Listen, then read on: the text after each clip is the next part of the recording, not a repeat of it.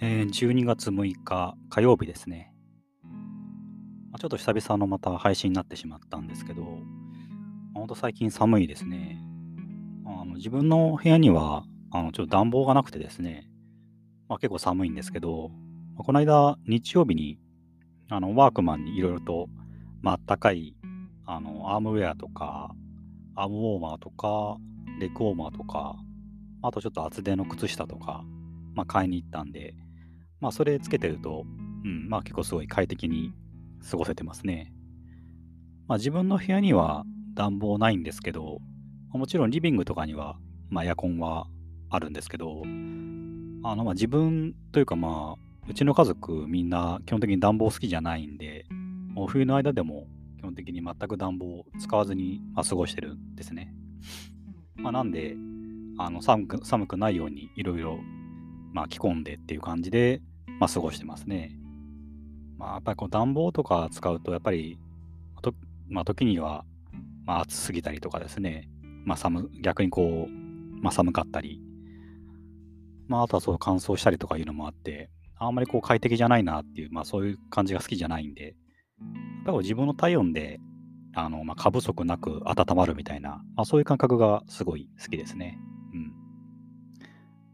まあ、その、あったかいというか、まあ、若干肌寒肌寒いぐらいが自分は好きなんで、うんまあ、そういった意味でも、やっぱこう自分の体温でできる限り温まるみたいな、まあ、そういうか感じがまあ好きですね。うん。で、そうですね。まあ、久々の配信で何話そうかなっていうとこなんですけど、あのーまあ、最近あの古典ラジオですね、あの今、えーまあ、老い年っていうテーマで まあ最近あの配信あのやってると思うんですけど、まあ、自分はですね、あのアーリーアクセスで、えーもうぜ全部聞いてですね、まあ、本当にやっぱ面白かったですね。うんまあ、本当今回もやっぱすごくいいテーマでですね、まあ、やっぱり本当古典ラジオ、やっぱすごくいいなって思いますね。うん、本当になんかこんな、あのまあ、素晴らしいコンテンツですね。まあ、本当ただでというか、まあ、自分は古典クルーに入ってるんで、まあ、月1000円ですね、払ってるわけなんですけど、うんまあ、それでも、まあ、本当に月1000円で、本当こんな素晴らしいコンテンツが聞けるんだっていう、まあ、本当今回も本当素晴らしかったですね。まあ、最近やっぱ思思いますけど、やっぱり、あのーまあ、歴史というか、割とこう人文学的な要素が結構増えてきたなって思って、あのちょっと前にやったあのレヴィ・ストロースの、まあ、構造主義とかも、まあ、そうですよね。まあ、そこら辺は割となんか、えっ、と、まあ、あの、ムロさんが入ったっていうとこもああるのか、まあ、あとはもともと割となんか意図的にやろうとしてたのかなっていう気もするんですけど、まあ、もともとその人文学っていうものの素晴らしさっていうのは、まあ、古典ラジオの結構初期の回とかでもずっと言ってましたし、まあ、その歴史に絡めた、まあ、宗教とかですね、まあ、そういったなんか人文学に近いようなこともちょくちょく挟んできてたんで、まあそうですね、やっぱ古典の狙いとしては、その歴史っていうのをちょっと入り口にしつつ、やっぱりどんどんその、まあ、人文学的なとこに間口を広げていきたいみたいな狙いが最初からあったのかなっていう気はしていて、本当になんかそれはまあ大成功だなって ま自分も感じてます。まあ感じてるっていうか、そんな偉そうなこと言えないですけど、まあ、自分はこう歴史最初か最初はこう歴史にあの面白いなって興味を持って、その最近やっぱこう人文学的なところにやっぱり興味持って、うん、あのレヴィ・ストロースの放送の後とかもですね、あ実際そのレヴィ・ストロースの本とか読んで、結構なんか、うん、いろいろ勉強したりしてるとこですね。まあ古典で紹介された本以外でも結構、まあ、最近読んでる本は割とそういったところに近い本を読んでるような、まあ、気がしてますね。うん、だから本当になんか、うん、自分の中でやっぱすごく見識を広げてくれる、まあ、本当になんかすごい、まあ、すごいポッドキャスト番組だなってやっぱり改めて思いましたね。うん。で、まあ今回やってる、今やってるのが老い年っていう、まあ、そういうテーマなんですけど、まあ本当今回も、まあ、すごく良くてですね。で、まあ、その中でですね、まあ、ちょっとまあアーリーアクセスの範囲の話かなと思うんで、まあ、若干、若干のまあネタバレになってしまうかもしれないんですけど、あのーまあ、放送の中でですね、まあ、すごくこう印象に残る、まあ、エピソードというか話があってですね。あの、まあ、要は人間ってなぜ死ぬかっていう、まあ、そのなんで寿命があるかっていう話を、まあ、していたんですよね。まあ、寿命があるの生き物だったら当然じゃんって、まあ、自分思ってたんですけど、まあ、実はそうじゃなくて、まあ、例えば細菌とかはですね、まあ、本当は寿命がないみたいな、まあ、そういう単細胞系ですかね。ただまあそういったあの哺乳類とかですね、まあ、普段あのそういった細菌とか以外の生き物には寿命があったりとかして、うん。まあ、その寿命が生き物だから寿命があるっていうのは当たり前じゃないんだよって話から始まってですね。で、えー、っとその結局その生き物によって寿命が長い短いあるんですけどそれがどうやって決まってるかっていう、まあ、それはあのあくまで答えではなくてあの一つの、まあ、学説というかっていう形であの言われてたんですけどその寿命というのがあ、まあ、その寿命というかですね逆にその、まあ、寿命、うん、寿命と、えー、その、まあ、出産する、まあ、子供を産む年齢っていうのが結構リンクをしているっていう話から始まってですね。じゃあその年齢がどうやって決まってるのかっていうと、えーまあ、その要はいろんな、まあ、生物生きてきて、まあ、いろんなこう事故とかで死んだりしてしまう可能性が、まあ、最も高くなるそういった年齢、ま、それよりも、えー、早前の段階で、ま、出産するように、ま、要は進化してるというか、まあ、もちろんそういう、ま、逆にはそのそういった答えが生き残ってきているみたいな、ま、そういう話でその事故で最も死ぬ可能確率が高いところから逆算してそれよりもそれより前にも前に、えー、出産する個体が生き残る。で要はそれ出産した後に、えー、その寿命っていうのが来るっていう感じになってるんでまあ要はそのリンクしてるわけですよね、まあ、じなんか逆に決まってるというか事故する可能性が高いところで、まあ、寿命が決まるみたいな、まあ、そういう話がまあったんですよね。うん。まあ、なるほどなって思ったんですけど、まあ、でも考えてみると、まあそのもちろんあの事故とかで死ぬ前に、えー、出産しないと、要はあの子供作る個体が少なくて、まあ、種というのが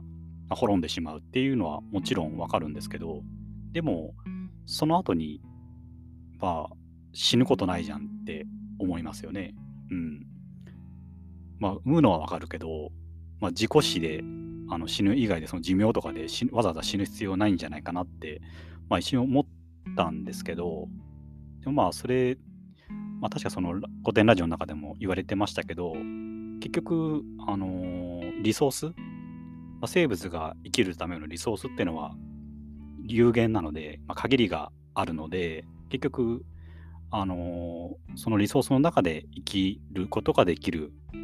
その個体数っていうのは、それもやっぱり有限になってなってしまう。まあ、だからこそ、あの、そういった出産、次の世代に、あの、を、まあ、生んだ個体っていうのは、まあ、そのリソースがかけられたリソースを、まあ、要は席を譲るみたいな感覚ですかね。のために、あの、まあ、死な、まあ、死ぬ必要があるというか、まあ、だから死ぬっていう感じだと思うんですけど、で、まあ、なるほどなって思って、もそれってなんか、なんていうんですかね。まあ、それ結構なんかずっと最近考えてたんですけど、うん、その、要は他の個体を、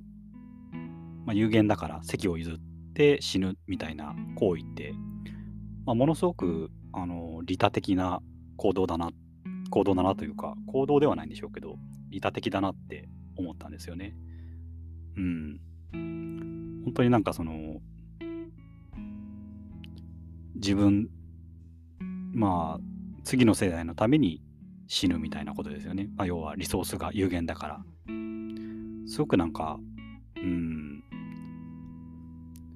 まあ、若い世代のために亡くなることが、それってものすごく利他的なんだなって、まあ、自分の中ですごいなんか、うんまあ、新鮮な発見ではあったんですよね。まあ、やっぱりこう死って、やっぱりこう人、まあ考えると、まあ怖いって思う人がまあ、大半だと思うんですけど、自分っていうものがやっぱりなくなってしまうとかですね。あと、まあ自分以外の死、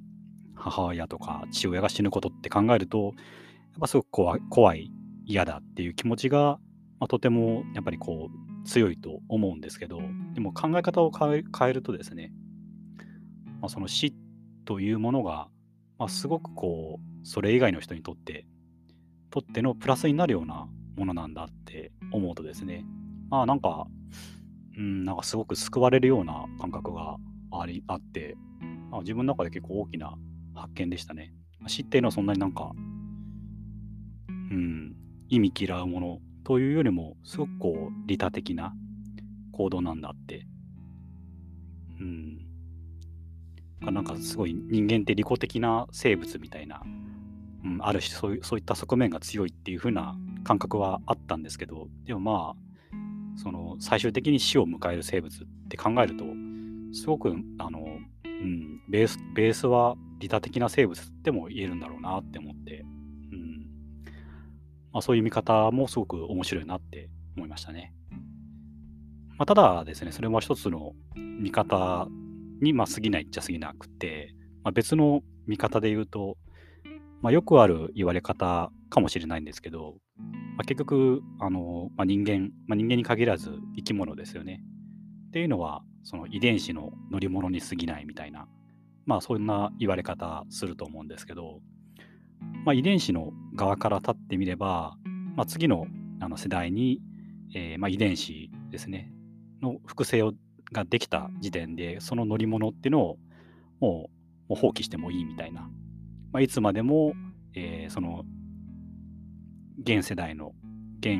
うん、世代の乗り物が残ってると、えーまあ、その有限なリソースを食い潰して次の世代の遺伝子、まあ、さらに次をつなぐことができなくなってしまうから、まあ、ある意味タイムリミットを設けて、まあ、その乗り物を、まあ、要は、うんまあ、殺すみたいなとも思えるわけですよね。うん、だからなんかその、まあ、遺伝子とその生き物っていう対比で見るとまあその生き物は遺伝子の利己的なあの選択によって殺されてしまうみたいないう見方もまあできるわけで。まあそういったなんかうんすごく見方によって死っていうものが本当いろんな見方ができるなって思って。まあ多分そのどちらも自分はあの間違ってるとも正しいとも思わないというか、まあ、どちらも正し正しいっちゃ正しいしもう正しいなんてことはそもそもないのかなっていう気はしますけどまあ、そうですね。まあ、そういったなんかこう、いろいろ考えさせられる、うん、きっかけになった、まあ、今回の古典ラジオの回でしたね。うん。まあ、ちょっとそれ以外にも最近ですね、いろいろとやっぱり、うん、まあ、そんな最近よくよく本を読むようになって、まあ、いろんな考えがちょっと自分の中でいろいろなんかインプットができて、自分なりの考えがなんか結構また、あのそうですね、固まってきたような感覚があるんで、またちょっとですね、あの、まあ、最近、配信サボり気味だ,、まあ、だったんですけど、またちょっと今考えてることを、あの、喋っていけたらいいかなって思ってますね。うん。というわけで今日は以上です。はい。